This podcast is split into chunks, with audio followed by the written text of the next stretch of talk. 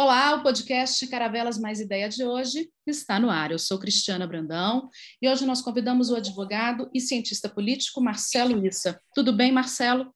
Tudo bem, Cris. É um prazer estar com você, com o Otávio, com o Tiago, com os ouvintes. Pois é, Marcelo Issa é diretor executivo do movimento Transparência Partidária. E para participar dessa conversa, hoje estão comigo os jornalistas Otávio Cabral e Tiago Paris da Caravelas Consultoria. Para abrir esse bate-papo, eu chamo Otávio Cabral. Oi, Marcelo, obrigado por participar da nossa conversa. É, eu queria abrir perguntando uma avaliação sua dessa reforma, essa tentativa de reforma eleitoral é, que está em tramitação no Congresso, que passou recentemente pela Câmara e agora vai para o Senado. Que que você, você vê alguma coisa de positivo nessa reforma? Olha, Otávio, esse é um movimento que ocorre com uma certa frequência no Brasil. Né? Cada ano ímpar, a gente tem um processo de revisão da nossa legislação eleitoral, do marco relacionado a partidos políticos, eleições. Isso porque ajustes pontuais são necessários. Né? A realidade fática mesmo sofre alterações do ponto de vista de tecnologia envolvida em campanha, regras de organização das eleições e ainda mais nos últimos anos esse processo se acelerou, não é? O que nós vemos também historicamente é uma tentativa é, de parte da classe política e de parte dos nossos partidos políticos no sentido de sempre tentar é, suavizar as sanções, as penalidades que são aplicáveis em casos de desvios, em casos de irregularidades, assim como também flexibilizar as obrigações, especialmente no que se refere a prestações de contas, é, transparência, é, controle social. Mas neste ano, o que nós vimos, em que pese toda a pandemia, toda a circunstância difícil que toda a sociedade brasileira enfrenta, é uma tentativa muito ampliada nesse processo. Nós observamos que, de forma inédita, a Câmara dos Deputados criou esses fóruns e nunca houve, desde a redemocratização, uma discussão tão ampla. É por isso que a gente diz que essa é a maior reforma política desde a redemocratização. Tem sido atenuada em boa parte das suas pretensões, é, havia aí a possibilidade, inclusive, de alteração do sistema de votação. Parece encerrada essa discussão, pelo menos por hora, referente à possibilidade de instituição, não é, do chamado famigerado voto impresso. Também havia perspectiva de mudança, inclusive, do sistema eleitoral, né, instituindo o também famigerado distritão, mas agora existe possibilidade de revisão de toda a legislação eleitoral e partidária, décadas de debate legislativo sendo alterada, sendo alteradas em poucas semanas.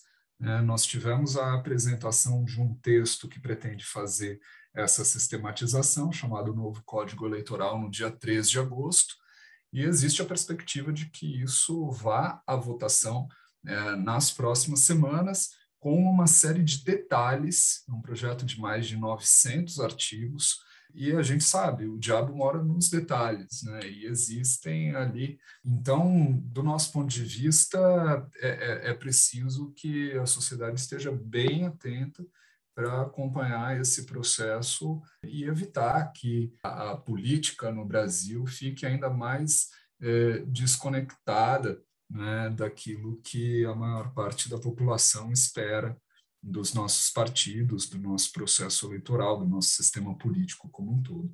Marcelo, prazerzaço falar com você. Como você disse, né, todo ano pré-eleitoral, cada ano ímpar, a gente faz uma revisão, os ajustes pontuais, é, como você disse, são necessários, mas também mostra essa dificuldade do Brasil de achar um modelo adequado para o ano seguinte, para o ano eleitoral que, que você acha que acontece isso?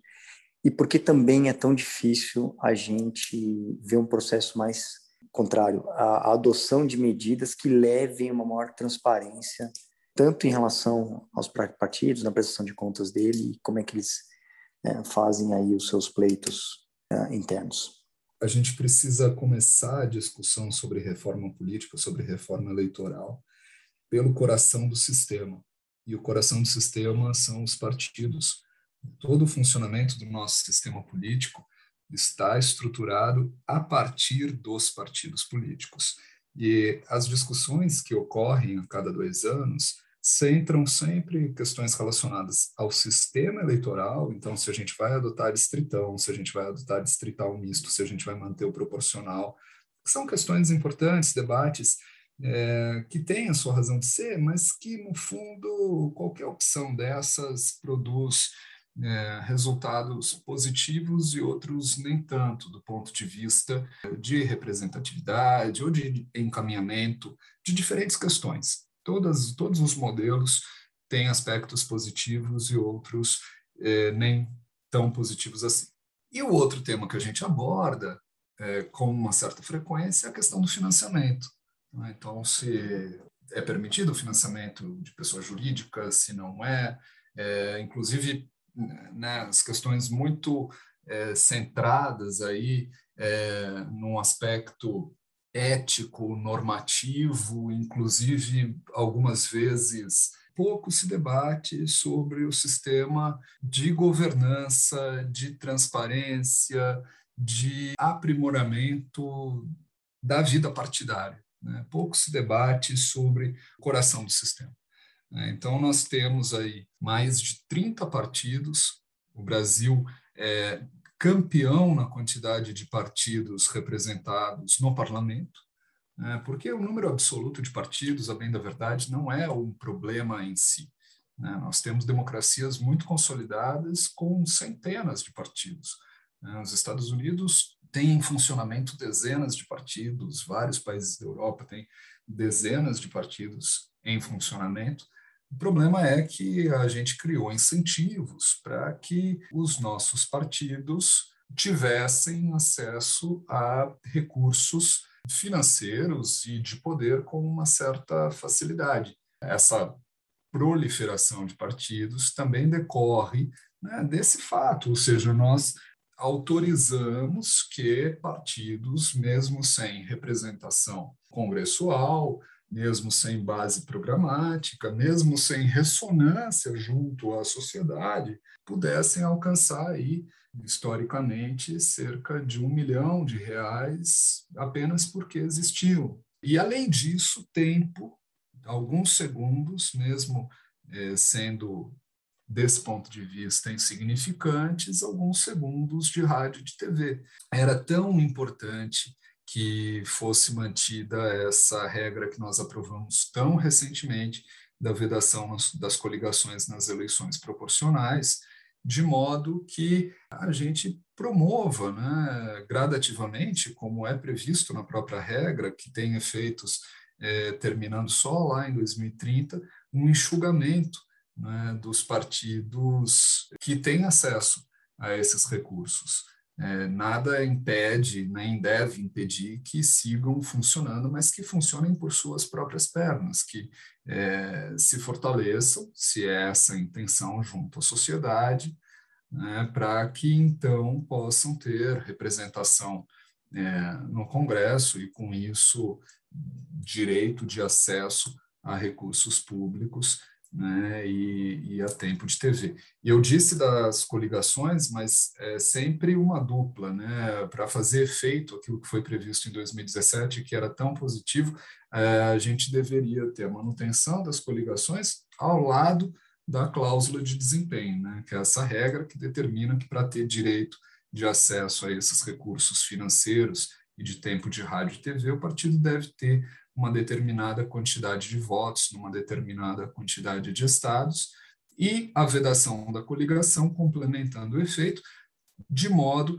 a é, impedir que esses partidos menos competitivos na época das eleições se coliguem com os partidos mais competitivos, transfiram para esses partidos os seus segundos de rádio e de TV e com isso aproveitem também os votos dados ao partido maior para quem sabe eleger um ou dois é, representantes e assim conseguir até ou eventualmente uma fatia maior desses recursos públicos.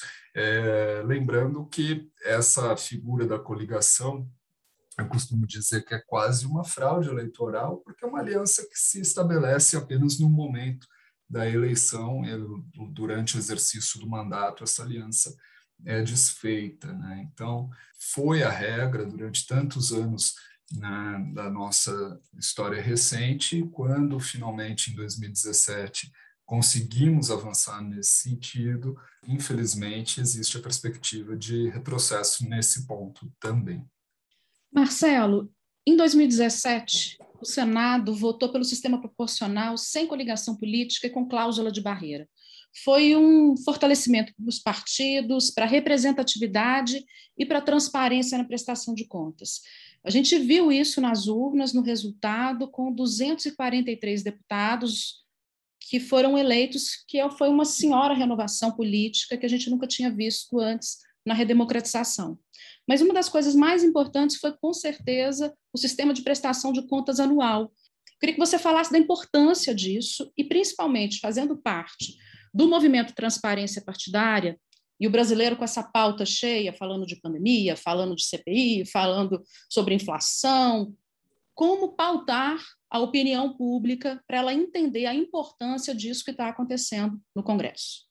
Nós temos que marcar bem a diferença entre as contas eleitorais e as contas partidárias. Nós temos, do ponto de vista das contas eleitorais, é, um nível historicamente de transparência e de controle no Brasil que é bastante razoável. O tratamento que as contas de campanha recebem é, seja do ponto de vista de transparência, seja do ponto de vista de fiscalização, não é de todo ruim, especialmente com relação à contabilidade ou à fiscalização das contas dos candidatos derrotados, que são a imensa maioria. Né? Então, de modo geral, uma fiscalização mais aprofundada é feita apenas em relação às contas dos vencedores, os candidatos derrotados têm uma outra sistemática, que é a de fiscalização é, simplificada, ou de prestação de contas simplificada. E nessa é, sistemática, a Justiça Eleitoral basicamente faz uma checagem formal se houve correspondência entre os serviços declarados e as notas fiscais ou é, os recibos apresentados para contratação né, de serviços e, outro, e bens, enfim, tudo aquilo que uma campanha envolve. Se não houve recebimento de fonte proibida, é, hoje, por exemplo, está vedado o financiamento empresarial de campanha e também se está tudo identificado, né? se não existe nenhuma entrada ali de, ou gasto que, que não tenha sido declarado. Basicamente, essa é a fiscalização que existe sobre as contas dos perdedores. O projeto que está em discussão, inclusive algumas versões informais né, desse novo código eleitoral circularam, trazia sim alguns retrocessos nesses pontos específicos das contas de campanha, é, na medida em que é, essas versões que chegaram a circular não mais trariam ou não mais seria obrigatório que os eh, candidatos prestassem contas ou informassem seus gastos ao longo da campanha eleitoral, como ocorre hoje, o que foi fundamental, como você disse, para identificar candidaturas laranja e etc. nos últimos anos, porque eh, a imprensa, as universidades, as organizações da sociedade civil complementam, né, fazendo esse controle social uh, o trabalho que a justiça eleitoral faz. Então, por isso que a transparência é tão importante. Mas eh, nas versões informais que chegaram a circular, havia essa redução de transparência das eleitorais, eh, porque elas não mais informariam gastos ao longo da campanha, como ocorre hoje, mas nós fizemos uma série de alertas nesse sentido, e é, a última versão, apresentada agora oficialmente no dia 3 de agosto, é, manteve a sistemática atual. Então, com relação às contas eleitorais, não há na proposta retrocessos graves colocados atualmente. Mas, com relação às partidárias, aí sim a situação é bastante diferente. Só para concluir, as partidárias são claro. essas uh, anuais, né? são essas a que você se referia do sistema de prestação de contas anual, que é justamente o que a proposta acaba com, com esse sistema. Né? Então, os gastos recorrentes, esses aí para manutenção das despesas cotidianas né, dos partidos, com pagamento de sede, pagamento de pessoal, pagamento de viagem, que são essas eh, que são custeadas de forma majoritária pelo fundo partidário, que está na casa hoje de um bilhão de reais por ano, aí sim a gente teria, de acordo com o que está colocado hoje na proposta, o fim da transparência, né, e eu posso afirmar dessa forma, seria o fim da transparência dessas contas e uma dificuldade enorme na fiscalização, né, um esvaziamento muito grande da capacidade de auditoria da Justiça Eleitoral sobre essas contas. E aí, quando a gente olha, por exemplo, as contas de 2015, que foram as últimas julgadas, agora muito recentemente pela Justiça Eleitoral, é, tem um, de fato um atraso aí nesse procedimento. É, nós temos, só nesse ano, nós tivemos mais de 70 milhões de reais usados irregularmente, já reconhecidos como tendo sido utilizados irregularmente, em despesas aí, como por exemplo, contratação de consultorias que não prestaram qualquer tipo de serviço, aquisição de aeronaves para viajar curtas distâncias, é, aluguel de jatinho para assistir jogo de futebol, obras e benfeitorias em casas de campo de dirigentes partidários.